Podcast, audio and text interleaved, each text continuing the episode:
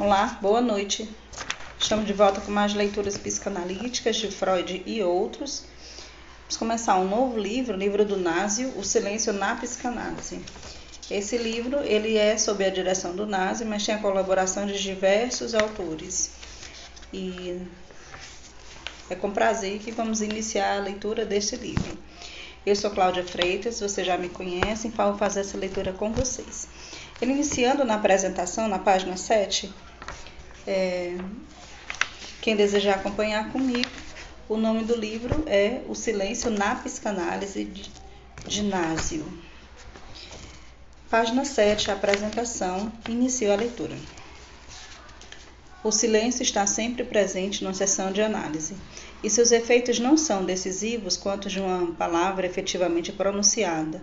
Silêncio do paciente ou do analista, silêncio crônico ou efêmero, silêncio de resistência ou de abertura do inconsciente.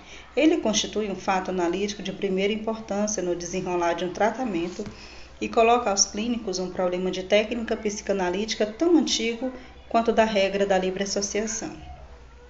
Mas, além dessa presença clínica essencial, o silêncio representa também e principalmente uma entidade teórica fundamental.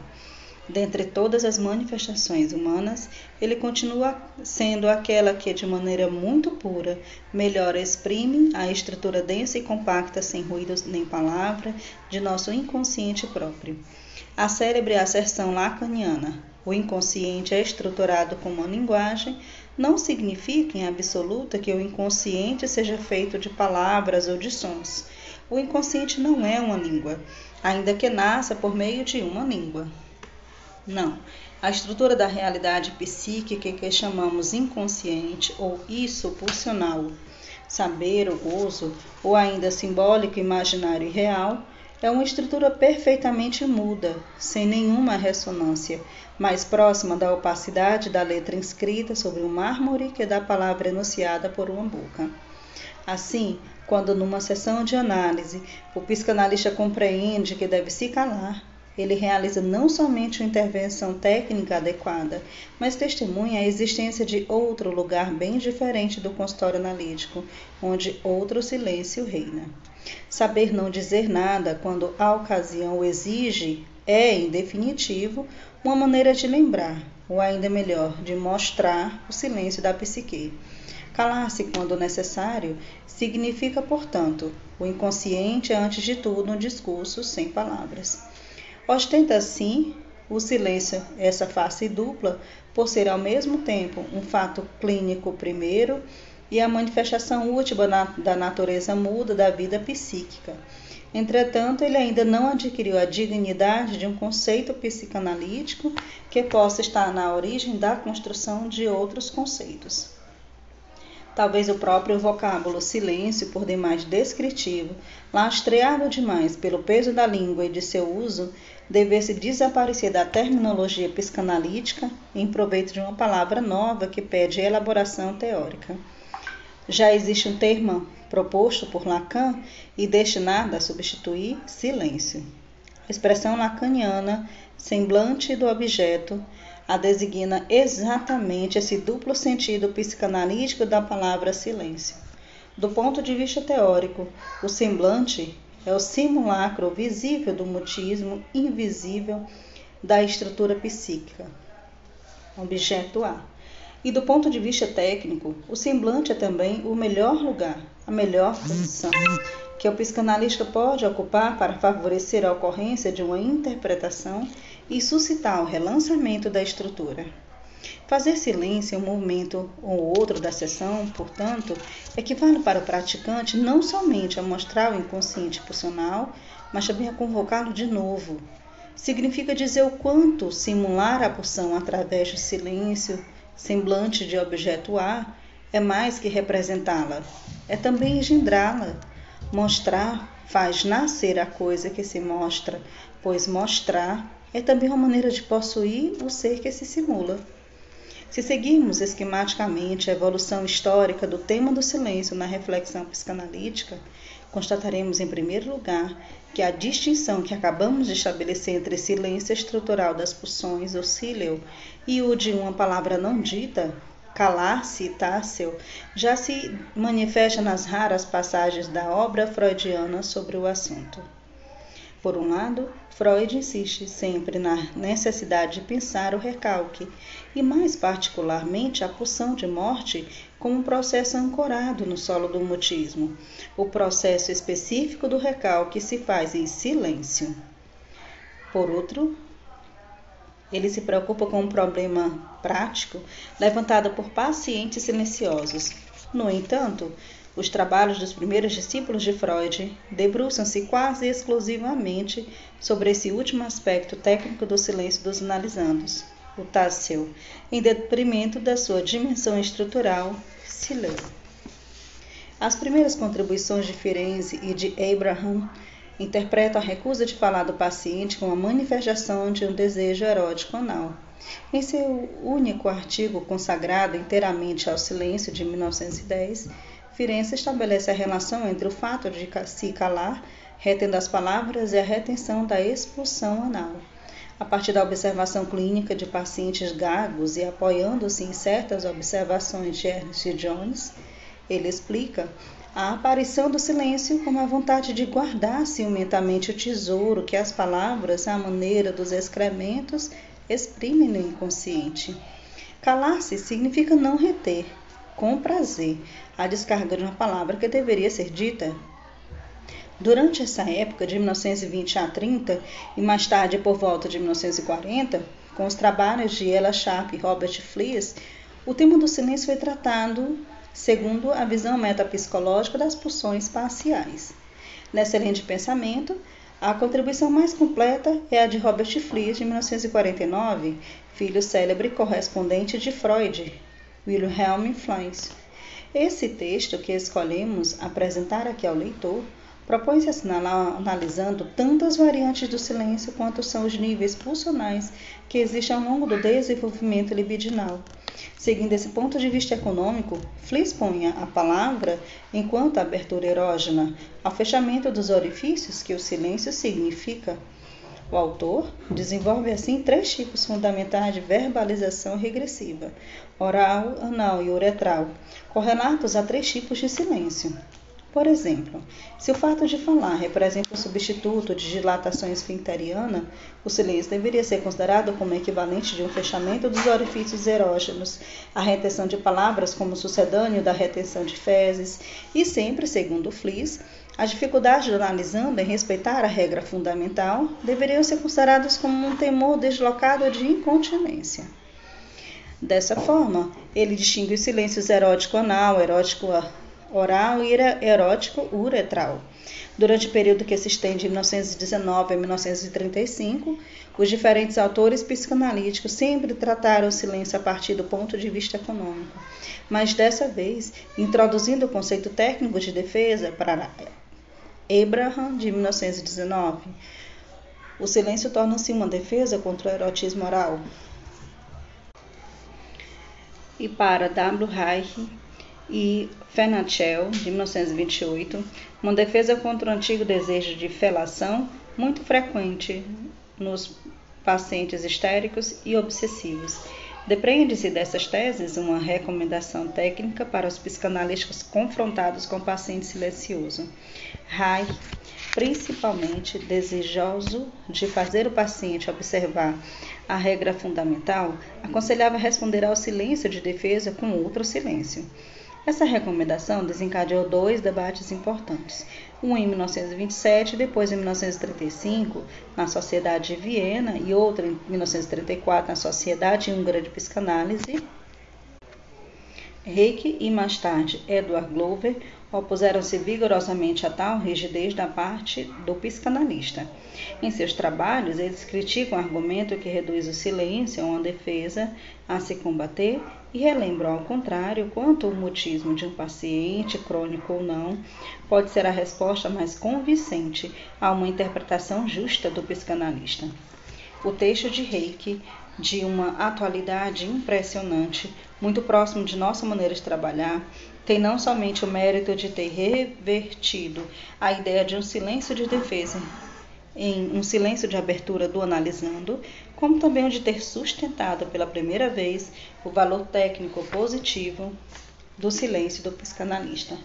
A maneira notável de Reiki conceber a escuta e de interrogar a ação do psicanalista levou-nos à decisão de incluir seu artigo em 1926 nesta obra. Para completar esse apanhado histórico, devemos ainda mencionar a primeira contribuição francesa consagrada ao silêncio.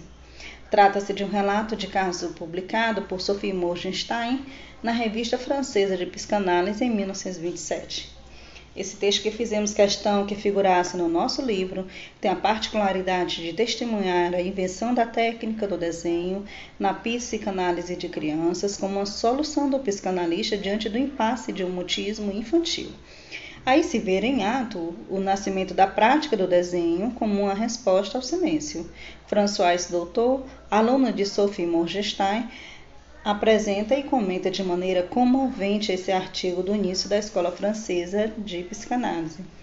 Comparativamente a outros temas estudados pelos psicanalistas, as referências bibliográficas sobre o silêncio são singularmente escassas. Algumas passagens na obra de Freud, um número limitado de artigos de autores pós-freudianos, alguns desenvolvimentos espaços de Lacan e raros textos contemporâneos de psicanalistas franceses são o único material de que se dispõe o leitor de hoje. Escolhemos então dar a este livro a forma de um dossiê que reúne as três mais importantes contribuições pró-freudianas. Theodor Heiker, 1926, so Sophie Morgenstein, de 1927, apresentada por François Doutor e Robert Flies, 1949. Depois, os principais trechos da obra de Freud e de Lacan enviam a biblioteca bibliografia exaustiva sobre o tema do silêncio na psicanálise. Foi também essa escassez de trabalhos psicanalíticos sobre o silêncio que nos levou a realizar em junho de 1985, nos seminários psicanalíticos de Paris, uma jornada de estudo sobre o silêncio na psicanálise. O presente volume reúne a maior parte das exposições e debates por ocasiões do colóquio. Numerosos temas são abordados, como o paciente silencioso, o mutismo da criança autista, o silêncio do psicanalista, o processo silencioso no trabalho de luto e muitos outros que estão desenvolvidos nessa resenha. As comunicações e trocas foram animadas pelos sentimentos de se engajar numa via ainda pouco explorada a participação de analistas vindos de diversas correntes de pensamento, a riqueza dos debates e lugar reservado à observação clínica, que se refletem no conjunto dos textos aqui apresentados, permitirão ao leitor seguir aos avanços mais atuais da pesquisa sobre o silêncio, esse lugar ordinário da palavra. J. D. Násio. Capítulo 1 Três textos antigos sobre o silêncio tema do capítulo. No início é o silêncio, 1926, um texto de Theodor Reich. Iniciou a leitura. Esse capítulo 1 encontra-se na página 17. Após a consulta preliminar, o psicanalista explica ao paciente ou estudante a única regra que lhe caberá seguir durante as sessões psicanalíticas. Pede ao paciente que relaxe e diga tudo o que lhe vem ao espírito, tal como lhe ocorrer, observando os pensamentos, os sentimentos e os impulsos que nascerão nele. O psicanalista permanece silencioso. Numa sessão em que se manifestava uma resistência tenaz, um de meus pacientes chamou a psicanálise de uma situação impossível. A sinceridade me obriga a reconhecer que, em termos de convenção social, ele tinha razão. É difícil entregar a um estranho os fatos mais íntimos de uma vida e é ainda mais difícil confiar-lhe os pensamentos e as emoções que não se ousa admitir nem para si mesmo. Há momentos em que a situação ameaça verdadeiramente se tornar impossível. Suponha que o paciente conceba alguns pensamentos ofensivos ou injuriosos sobre o analista e se sentir impulsos afetuosos ou mesmo sexuais para com o analista. E isso acontece com frequência. O paciente não ignora certamente que deve tratar essa maneira, essa matéria como todos os outros pensamentos ou emoções que lhe atravessam seu espírito. Já lhe foi dito que ele é tão pouco responsável por seus pensamentos quanto pela cor dos seus olhos ou cabelo. Ele deve aprender a superar esse obstáculo. De pouco adiantaria apelar para sua consciência intelectual ou dizer-lhe que ele se tornar possível, que aparentemente é impossível, é uma das principais tarefas dessa análise. Tentar convencê-lo, fazendo apelo à sua coragem moral, tem poucas chances de sucesso. Podia dizer-lhe: Eu espero que você se mostre à altura dessa tarefa difícil, o que prova que tenho confiança em sua energia e boa vontade. Se Hércules viesse me ver para provar sua força, eu não lhe pediria para levantar uma poltrona acima da cabeça, mas lhe fixaria uma tarefa mais difícil. Todas essas palavras seriam trabalho perdido, tudo quanto podemos esperar que o paciente encontre por si mesmo a coragem de tornar possível o impossível. O resto é silêncio. Quase todas as dificuldades da psicanálise têm uma relação com dizer, com a palavra. Ouvimos com frequência, demais parece, o argumento de que é impossível imaginar que uma doença histérica grave, um pensamento obsessivo agudo, uma fobia penosa possam dissipar-se somente por obras de palavras. Os que empregam esse argumento são os mesmos que, quando crianças, jamais duvidaram que uma palavra mágica abrisse uma montanha ou que por uma fórmula um feiticeiro pudesse transformar um homem em animal, ou que certos sons pudessem conduzir anjos ou demônios a um dado lugar. Mais tarde, essas mesmas pessoas se entusiasmam pelo discurso de um chefe de Estado, convencem-se pela discussão de uma ideia, emocionam-se pela tragédia de um poeta, absorvem-se absolvem-se pela confissão a um sacerdote, palavras, palavras e palavras. E esses mesmos indivíduos, como provam a história das nações e a de suas próprias vidas, não duvidam da forma da felicidade e de miséria engendrada pelas palavras e do quanto as grandes decisões na vida dos homens depende apenas das palavras. Não seria justo, no entanto, atribuir os resultados da psicanálise unicamente ao poder das palavras. Seria mais exato dizer que a psicanálise prova o poder das palavras e o poder do silêncio. Tanto se tem discutido a palavra em psicanálise que muitas pessoas evitam quase inteiramente os efeitos emocionais do silêncio. Se por acaso ele é mencionado, trata-se tão somente de pausas ocasionais do paciente Escolhemos aqui uma trilha isolada de poucos passantes até agora, pois vamos falar do silêncio do psicanalista, de sua significação na situação e de sua importância emocional, de seu sentido oculto. Nenhuma dúvida sobre isso. O silêncio do psicanalista se torna também uma das assim ditas impossibilidades da situação. Numa conversa, os interlocutores falam em alternância. Um diz ou conta uma coisa, o ouvinte faz uma observação, uma pergunta, emite um som que exprime interesse, por sua vez conta uma história. Em sociedade, evita-se o silêncio. Se alguém não tem nada a dizer, o outro fala. O analista não tem medo do silêncio. Como Salsuri observou com justeza, o monólogo do paciente, por um lado, e o silêncio quase absoluto do psiquiatra, por outro lado, não constituíam um princípio metodológico antes de Freud compreendemos melhor seu sentido oculto ao observar o efeito que produz no paciente. Devemos nos corrigir aqui. Deveríamos ter dito os efeitos, pois eles são diferentes ao longo da psicanálise, não somente segundo os indivíduos, mas também no mesmo indivíduo. Isso significa, portanto, que o silêncio do psicanalista pode ter sentidos diferentes. É notável que desde a primeira sessão o paciente atribua certa significação emocional a esse silêncio. Por que não suporia estar ali a atitude natural e necessária ao analista que ele deva calar-se para escutar atentamente? Na maioria dos casos, esse silêncio tem um efeito calmante e benéfico. O paciente interpreta pré-conscientemente como um sinal de atenção tranquila, pois, enquanto tal lhe traz uma prova de simpatia, esse silêncio parece pedir-lhe que ele fale livremente, esquecendo temporariamente as inibições convencionais. Ainda não se destacou outro efeito emocional coordenado. O mundo de fora passa para o pano de fundo.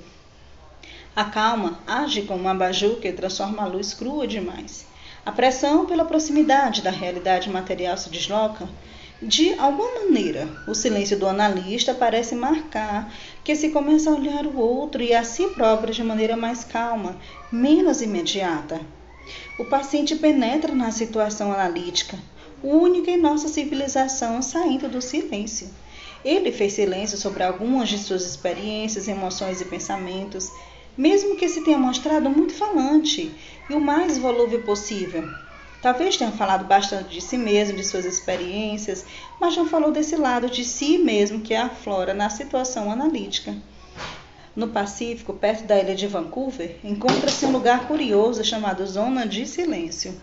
Foram muitos os navios que se esmagaram contra os rochedos nesse lugar e repousam no fundo do mar. Nenhuma sirene é possante o suficiente para avisar os capitães. Nenhum ruído exterior penetra essa zona de silêncio, que se estende por muitas milhas. Nesse setor, os ruídos do mundo exterior não alcançam mais o navio. Pode-se comparar o que chamamos de material recalcado a esta zona de silêncio. A psicanálise efetuou a primeira penetração desse domínio. Quando o paciente fala de si mesmo, os primeiros sons distantes, apenas perceptíveis, alcançam sua zona de silêncio. Nessa primeira fase da psicanálise, podem-se produzir pausas mais longas, salvo algumas exceções, em geral, não sinais de resistência superficial, determinada pelo fato de que o paciente deve se ajustar a uma situação estranha e insólita. Mesmo assim, as resistências iniciais são comparáveis ao trovão longínquo que anuncia a tempestade em algum lugar. Lentamente, o silêncio do psicanalista muda de significação para o paciente. Algo lhe veio ao espírito que não lhe agrada dizer ou que lhe é difícil dizer. Fala de uma coisa e outra, sentindo muito bem que evita aquela que quer exprimir, e depois se cala como psicanalista. A situação não mostrou ainda sua aparente impossibilidade, mas pela primeira vez seu desconforto. O paciente sente e recomeça a falar de coisas secundárias, de engenharias, mas o pensamento que rejeitou retorna. Parece que quer ser expresso ou forçará o muro de silêncio impondo-se e interferindo como qualquer outro encadeamento de ideias. É possível que então o paciente se volte para o psicanalista para pedir ajuda, mas esse último guarda silêncio como se fosse a única, única atitude normal, sem preocupação aparente com o mundo social que ele evita um silêncio tão embaraçoso na conversação. No paciente havia cortado seu relato com uma longa pausa, que tentava então suprimir falando de coisas indiferentes. Depois recaiu num longo silêncio. Era evidente que ela não queria falar de certa experiência cuja lembrança era acompanhada de sentimentos penosos. Finalmente declarou, façamos silêncio sobre outra coisa. Em certo momento da análise, o silêncio do analista torna-se um fator que favorece a reciprocidade das forças emocionais. Parece proibir que se passe por cima dos problemas e faz tomar consciência daquilo que esconde os comentários sobre o tempo ou sobre a biblioteca que ali está. O poder ativo do silêncio torna transparentes os pequenos nada da conversação e possui uma força que arrasta o paciente e faz prosseguir, progredir, empurra-o para as profundezas maiores do que havia visualizado. Eis aqui um fato psicológico surpreendentemente raramente observado. Quando as pronunciamos, as palavras têm um valor diferente do que quando as pensamos em nossas representações verbais. A palavra articulada tem um efeito retroativo sobre quem fala. O silêncio do analista intensifica essa reação, age como um quebra-voz. O analista que anos a fio seguiu atentamente essa luta com o ego tem cada vez mais a impressão de assistir a um confronto entre potências que querem se exprimir, se afirmar e outras que querem levar ao silêncio. Às vezes lhe acontece mesmo observar uma espécie de angústia após o ato, o paciente com frequência está ligeiramente amedrontado com o que acabou de dizer, e ao mesmo tempo que se sente aliviado por tê-lo dito. Aqui, o analista age de maneira encorajadora sobre o paciente e com a maior eficácia do que as palavras. A situação emocional do paciente, vista pelo analista, lembra do prisioneiro que tenta se libertar. Seus esforços para exprimir em voz alta e inteligível que estava recalcado me fazem pensar naquele pianista que diz um dia mostrando seu instrumento. Às vezes parece que me fecham lá dentro e tenho que encontrar o caminho através dele. Não é o momento de prosseguir sobre o significado psicológico do silêncio do analista e do, no início de um tratamento. Não se trata de um simples silêncio. Ele vibra de palavras não articuladas. Sabemos que temos aí a condição indispensável para a recepção e a assimilação das comunicações feitas ao analista e ainda mais. O analista não escuta somente o que está nas palavras, ele escuta também o que as palavras não dizem. Escuta com a terceira orelha escutando o que dizem o paciente, suas próprias vozes interiores, o que surge de suas profundezas inconscientes. Um dia, Mahler fez esta reflexão. Em música, o mais importante não está na partitura. O mesmo vale para a psicanálise. O que é dito não é o mais importante. Parece-nos bem mais importante detectar o que o discurso esconde e o que o silêncio revela. Fim do artigo. Iniciando o próximo artigo de François Doutor.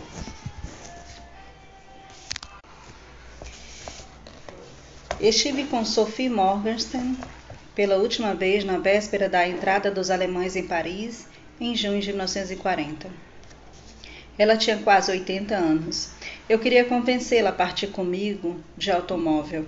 Paris e todos seus hospitais estavam sendo evacuados. Ela não tinha nenhuma razão aparente para ficar. Toda sua família da Áustria e da Polônia havia desaparecido em 1934, vítima do nazismo.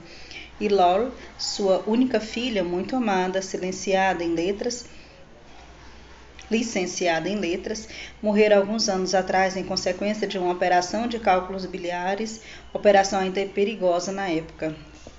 No entanto, ela recusou. Disse-me que queria ficar em casa.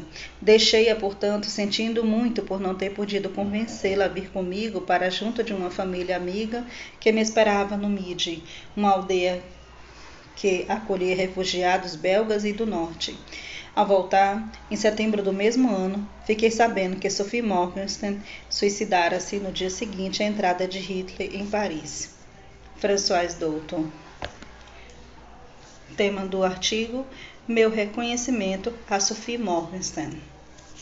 Devo à senhora Sophie Morgenstern o início de minha prática de psicanalista de crianças. Eis como a conheci.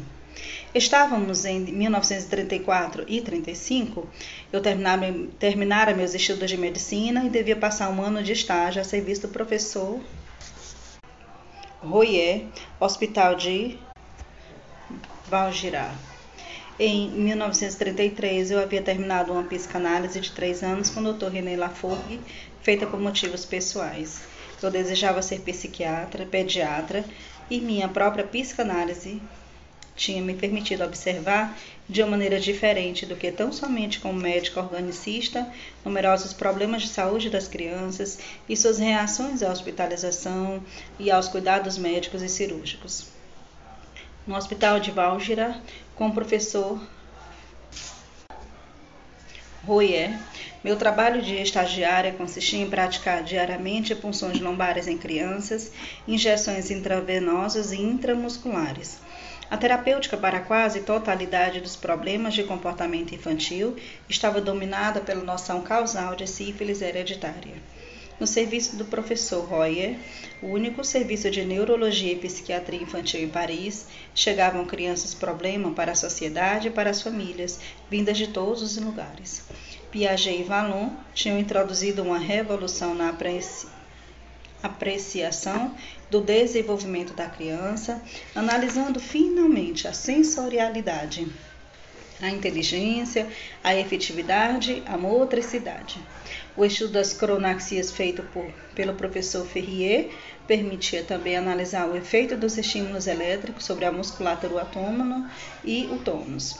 Procurava-se ali a chave dos comportamentos apáticos e das instabilidades motoras. As crianças eram atendidas em ambulatório ou quando os pais moravam longe e se considerava necessário o isolamento, elas eram mantidas no patronato, um internato fechado com uma vintena de leitos ligados ao serviço do hospital. Cada criança pensionista tinha um quarto trancado e gradeado e via apenas um educador enfermeiro. Só encontrava as outras crianças às refeições e no pequeno pátio de recreação. Era um internato organizado nos moldes quase carcerários dos hospitais psiquiátricos. No serviço, os psicólogos se limitavam a classificar as respostas das crianças submetidas a numerosos testes. As cifras do quociente intelectual serviam como meios objetivos de apreciação das capacidades de sucesso escolar. Outros testes vinham determinar a orientação profissional mais adequada para cada adolescente. Estávamos no início da psicologia clínica, mas havia também a senhora Morgenstein, uma psicanalista de crianças analisada por Freud, vinda de Viena, que é o professor Oyer, muito ambivalente a respeito da psicanálise, no enquanto aceitara acrescentar a sua equipe sob a insistência de René Laforgue. Ela tinha, ele tinha alguma amizade com Laforgue, sua primeira esposa. Mais tarde a relação se tornou mais distante por ocasião do divórcio e do novo casamento de Laforgue estagiaria nesse serviço, era como futura médica de crianças que eu me interessava pelo pequeno mundo dos pacientes de S. Morgenstern. Crianças com tiques, gagos, pequenos delinquentes não perigosos, mas perturbadores, ou ainda crianças que se evadiam, crianças empacadas em comportamentos repetitivos, em suma, histéricos diversos, que os diferentes serviços médicos ou algumas vezes a polícia enviavam aval gerar para avaliação médica. A escuta e a observação desprovida de normas apropriadas a priorísticas que se desprendiam da atitude silenciosa, calorosa, humana da senhora Morgenstern, permitiam que a criança fosse outra coisa que não esse objeto, que era para todos os médicos, educadores e psicólogos, obstinados e ativistas em seus cuidados. Como todos os colaboradores do serviço, a senhora Morgenstern ficava encarregada de receber uma ou duas vezes cada paciente em observação no ambulatório ou no internato. Essa senhora pequena e velha, que não tinha nenhum saber dogmático sobre a criança, nenhum teste para lhe aplicar, nenhum tratamento ao qual lhe a submeter, que a recebia por ser quem ela era, essa avózinha fazia milagres algumas vezes, e as crianças lhe falavam com frequência e voltavam para vê-la. Após algumas semanas, o chefe devia tomar uma decisão: integrar a criança à sua família com conselhos educativos, estabelecer um tratamento, definir uma orientação ou decidir sobre uma colocação. Na época, havia ainda as casas de correção, que começavam a ser chamadas oficialmente de casas de educação especializada. Havia lares de bom clima para crianças ao ar livre, os preventórios e depois métodos novos lançados por pedagogos de gênio. Maria Montessori para os mais jovens e na escola pública Celeste Freinet para os fracassos escolares dos maiores. Mas muitos poucos podiam beneficiar-se. Recordem-se de 1935 ainda não havia a previdência social, os pais e muitas crianças jamais tinham férias, apesar dos esforços de prevenção da luta contra a tuberculose. As crianças faziam estadias transitórias desses lugares de saúde chamados aeroterapêuticos e que também serviam para os casos de separação julgada terapêutica entre algumas crianças e suas famílias. Algumas vezes ajudava a criança, outras vezes acontecia o contrário, e a criança voltava mais angustiada ou mais retardada devido a uma separação demasiadamente brutal. Em vez de tirar proveito da estadia, a criança somatizava, palavra que não se empregava na época, embora se observasse sintomas, mas não retornava à consulta neuropsiquiátrica que havia indicado a colocação com o objetivo de reunir os diferentes dados da observação sobre uma criança, o chefe reunia regularmente todo o seu mundo: médicos, psicólogos, às vezes educadores empregados pela educação de estadia, e a senhora Morgenstern, minha colaboradora formada em psicanálise, como ele a apresentava. Cada um exprimia seu ponto de vista, e quando Sophie Morgenstern tinha recebido a criança para investigação, ela também era convidada a dar sua opinião. Para mim, que tinha como única formação psicanalítica, minha própria análise recém-terminada em minha formação médica, suas proposições me surpreendiam pela clareza e pelo poder de convicção. Eu conhecia quase todos os casos por ter feito coletas de sangue, punções lombares e conversado nos corredores com psicólogos sobre as maneiras de aplicar e julgar os testes. Os psicólogos sempre ficavam contentes de falar sobre suas pesquisas e eu de me instruir nas reuniões plenárias em torno do chefe, médicos, psicólogos e educadores. Cada um avaliava a criança como um objeto, como um receptáculo mais ou menos apto para o saber, mais ou menos capaz de aprendizagem. Eles empregavam a linguagem erudita, apoiando-se em cifras do quociente intelectual ou nos gráficos do perfil psicotécnico constantemente procuravam classificar os sintomas reunidos em buquês, buquês, chamados síndromes e estabeleciam tal qual prognóstico. A discussão nessas reuniões, pretensamente científicas em geral, era corroborada pelo exame das radiografias do crânio e pela opinião de especialistas quanto ao funcionamento das glândulas endócrinas. Em todas as intervenções estavam presentes a suspeita de hereditariedade sifílica, sempre altamente provável, qualquer que fosse o motivo da consulta da criança, e apesar de um teste de Wassermann no mais das vezes negativo. Falava-se também de neuroses parentais em tom pejorativo, histéricas, obsessivas ou de alcoolismo paterno, ou mesmo de mãe débil mental ou pai paranoico. A equipe médica identificava os pais com seus atos e com a aparência pontual do dia em que foram vistos com seu filho o problema diante do círculo impressionante da consulta do chefe. Consulta que para muitos dos pais vindos de longe era o final de encaminhamentos sucessivos de médico em médico, todos sempre sem recurso frente aos comportamentos aberrantes dessas crianças problema, suspeitas de um desarranjo mental. Quanto à sexualidade, falava-se sobretudo da hereditariedade de moléstias venéreas, às vezes de abuso de masturbação. Nesses casos, eram os pais que os evocavam abertamente, declarando que a masturbação tinha resistido a todas as ameaças. Veja onde isso o levou. Diante dessa evocação, o chefe incrédulo meneava a cabeça.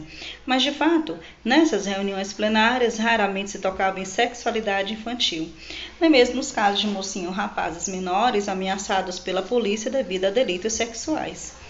Quaisquer que fossem as circunstâncias, fazia-se silêncio sobre essa questão.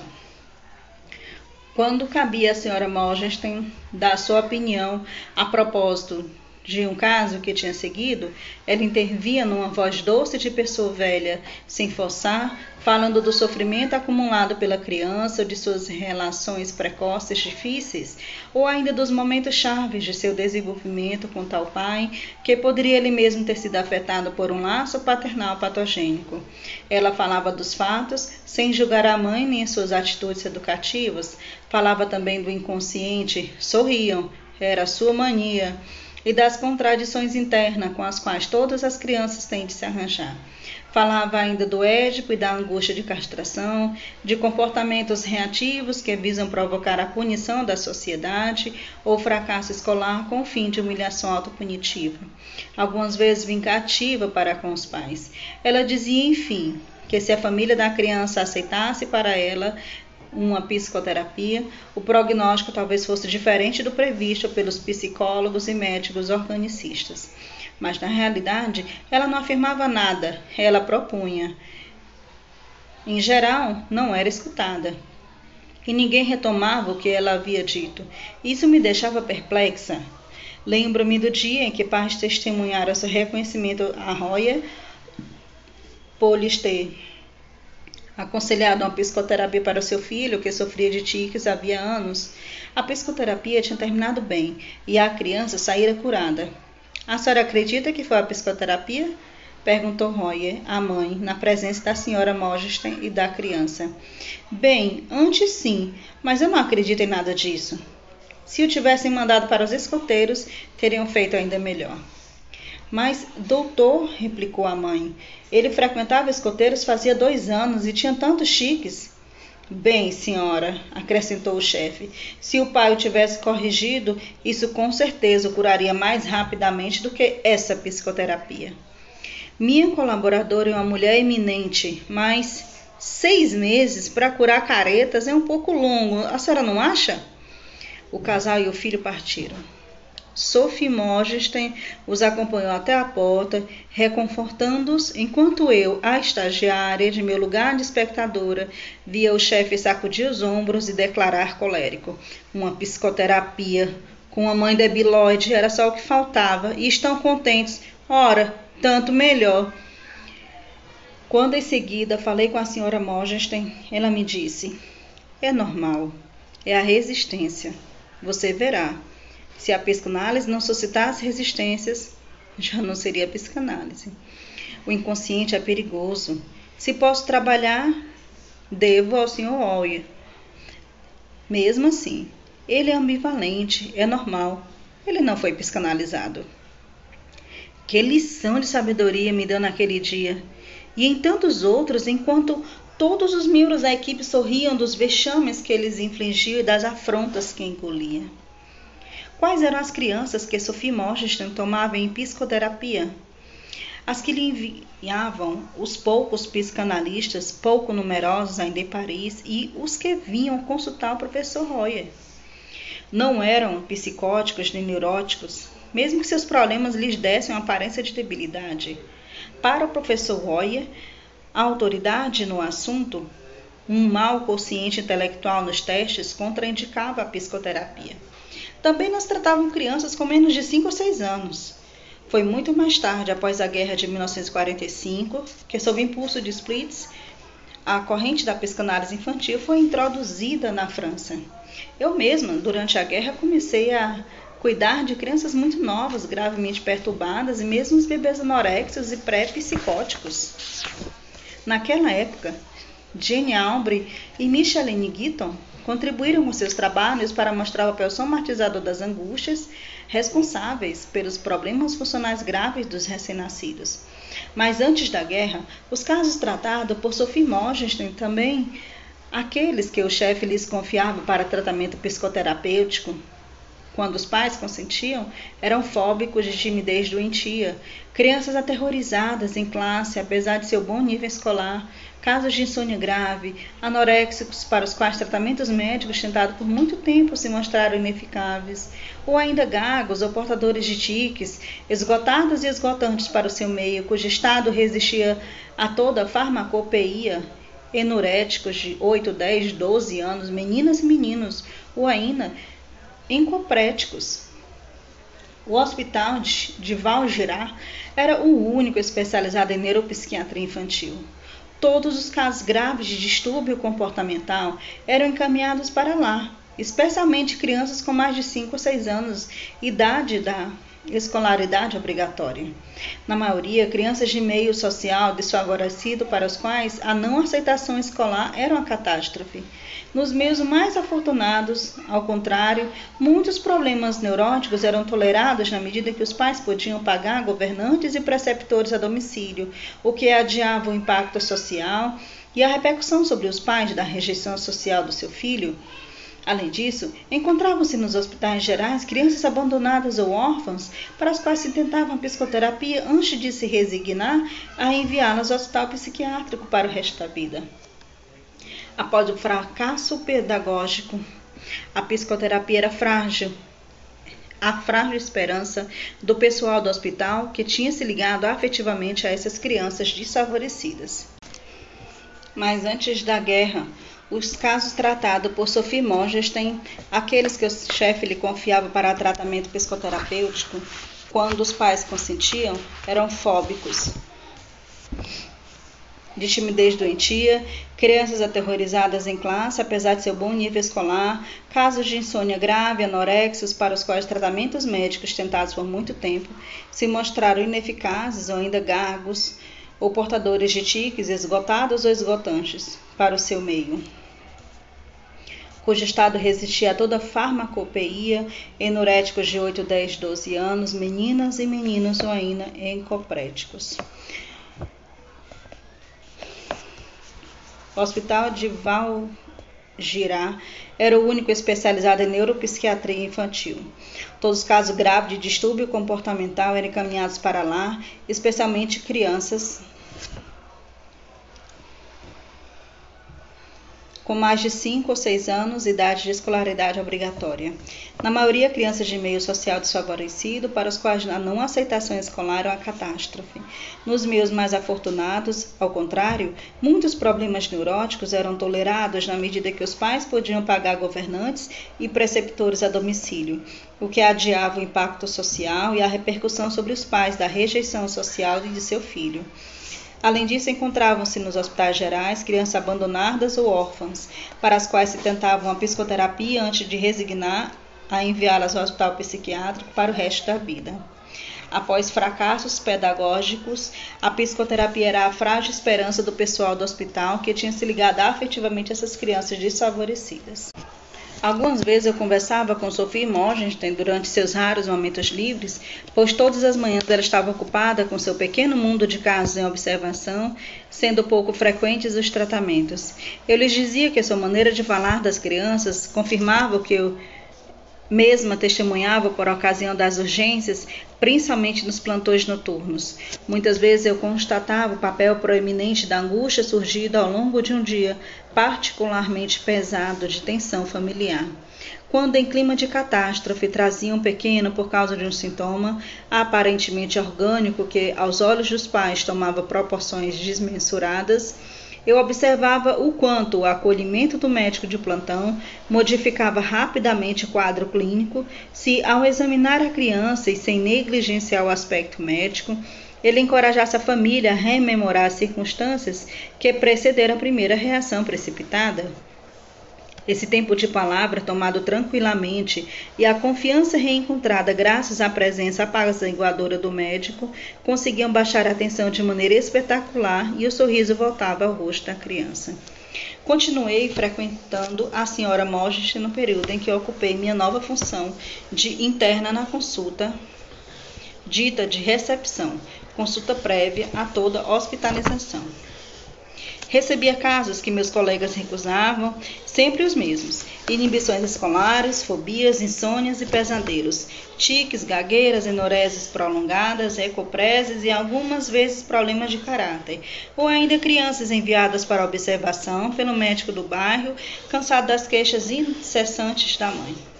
Acolhia também casos ditos sociais, os que perturbavam a tranquilidade dos vizinhos. Com Sophie Morgenstern, refletia sobre essas entrevistas que resultavam em psicoterapias curtas e que me intrigavam. Naquela época, o Instituto de Psicanálise oferecia formação em psicanálise de adultos após um curso de quatro ou cinco anos e com a condição de haver terminado sua análise pessoal. Embora eu pretendesse praticar somente a pediatria esclarecida pela psicanálise, aceitei, no entanto, seguir nessa formação a pedido de René Laforgue, embora decidida a não me tornar psicanalista, ofício que parecia sedentário demais aos meus olhos. Eu recebi alguns pacientes adultos, sob a supervisão de diversos didatas, tais como Rashman, Garma, a princesa, princesa Marie Bonaparte ou Lowenstein, Além disso, eu segui os seminários dos textos freudianos organizados por Splitz, de Lowenstein, os seminários de casos clínicos de Knight e suas conferências clínicas e teóricas do Instituto. Era a época da ascensão do nazismo na Alemanha, momento em que os grandes da psicanálise austríaca faziam parada em Paris antes de emigrar para a América do Norte, como Splitz e Hartmann, ou para a América do Sul, como Garman.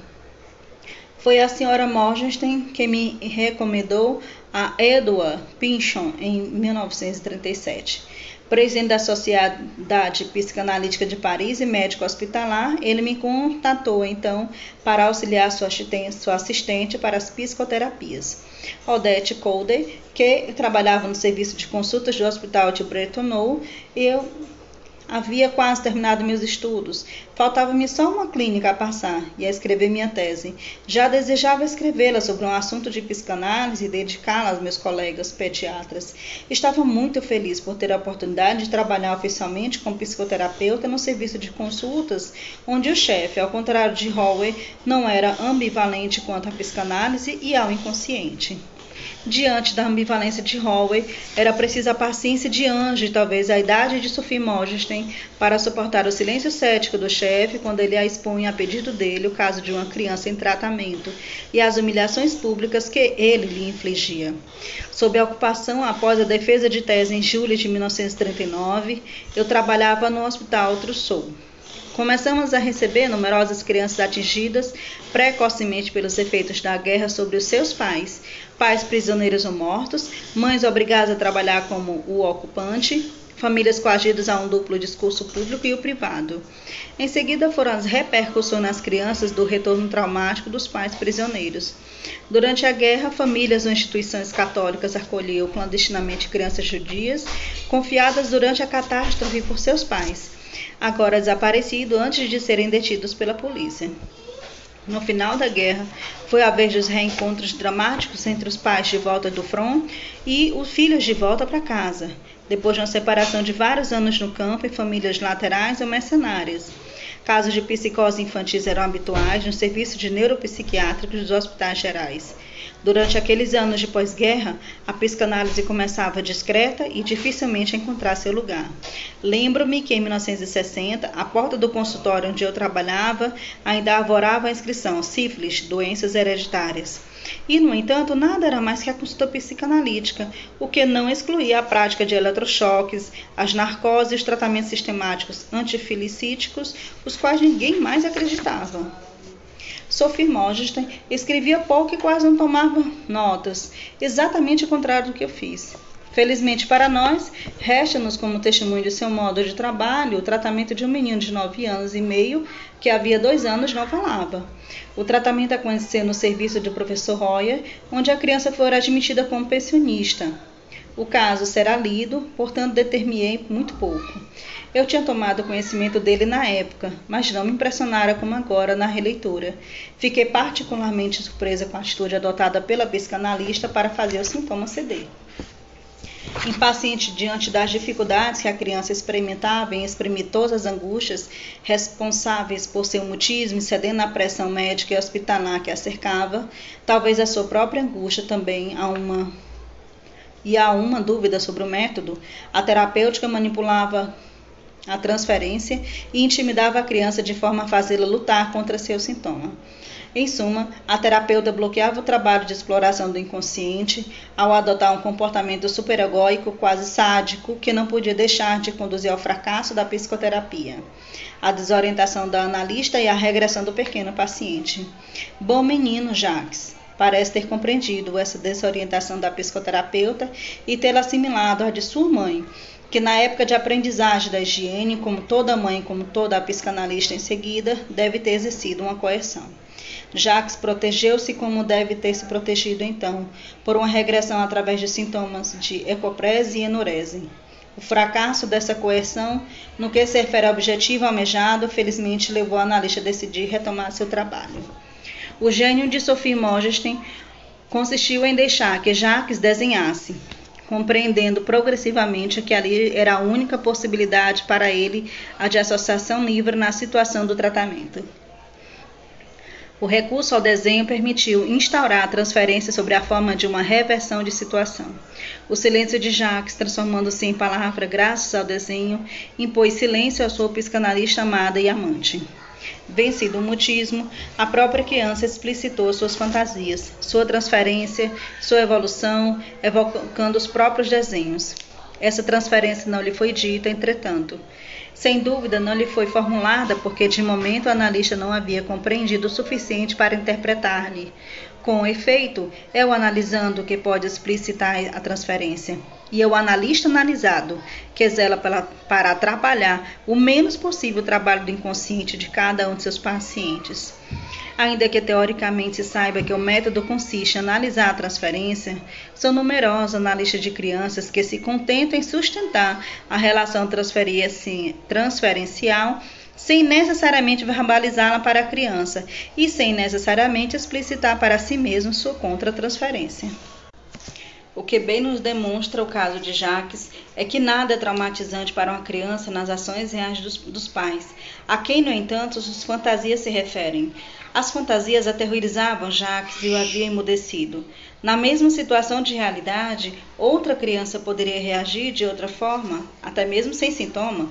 Pode acontecer, entenda-se bem, que outra criança, vivendo uma história ainda mais comum que a de Jacques, mas que teve necessidade de questionar-se inconscientemente sobre a sua própria identidade sexual, sobre a potência, a fecundidade mágica, sobre o poder incondicional do pai, sobre o sexo e a vida do filho, essa criança possa manifestar mais tarde um sintoma latente até ali.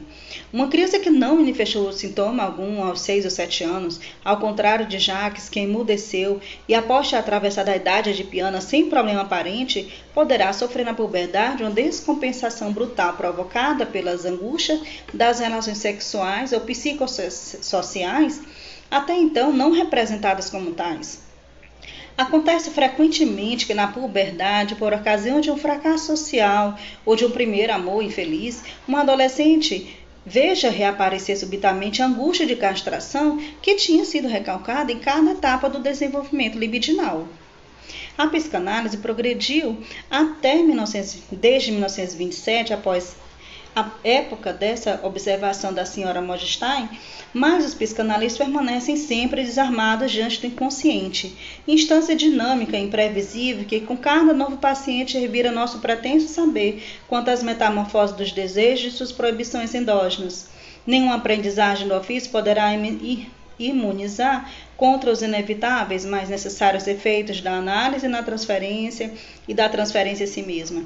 Acontece que esses efeitos transferenciais provocam a emergência das angústias, dos sentimentos desrealizantes, desestruturantes, acompanhados de irreprimível culpabilidade regitada sobre os acontecimentos ou sobre outrem e podem persistir, para minha grande surpresa, mesmo naqueles que dizem avançados em psicanálise nem por isso deixaremos sustentar o esforço para melhorar as condições de acolhimento às crianças, à luz da experiência das dificuldades que constatamos seres humanos, dificuldades ligadas às relações de amor ou não, daqueles que delas se ocupam no início de suas vidas, sem que nem sempre tenham podido assumir seus próprios conflitos inconscientes.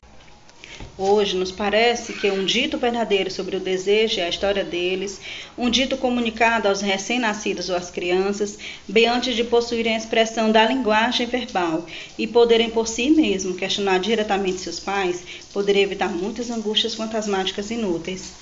Da mesma forma, seria precioso permitir que esses recém-nascidos, sem separá-los de seus pais, estabelecessem trocas com os da sua idade, através das quais eles encontrariam a possibilidade de exprimir entre eles angústias não perceptíveis pelos adultos. A confrontação de fantasias no seio de um grupo de camaradas da mesma idade não somente permite a sua expressão, mas favorece a socialização das crianças.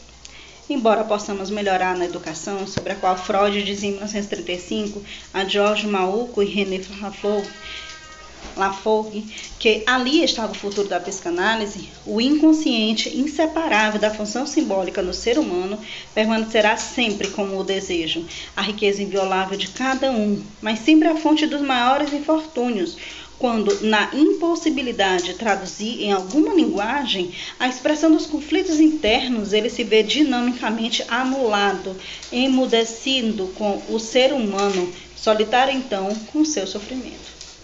Fim do artigo.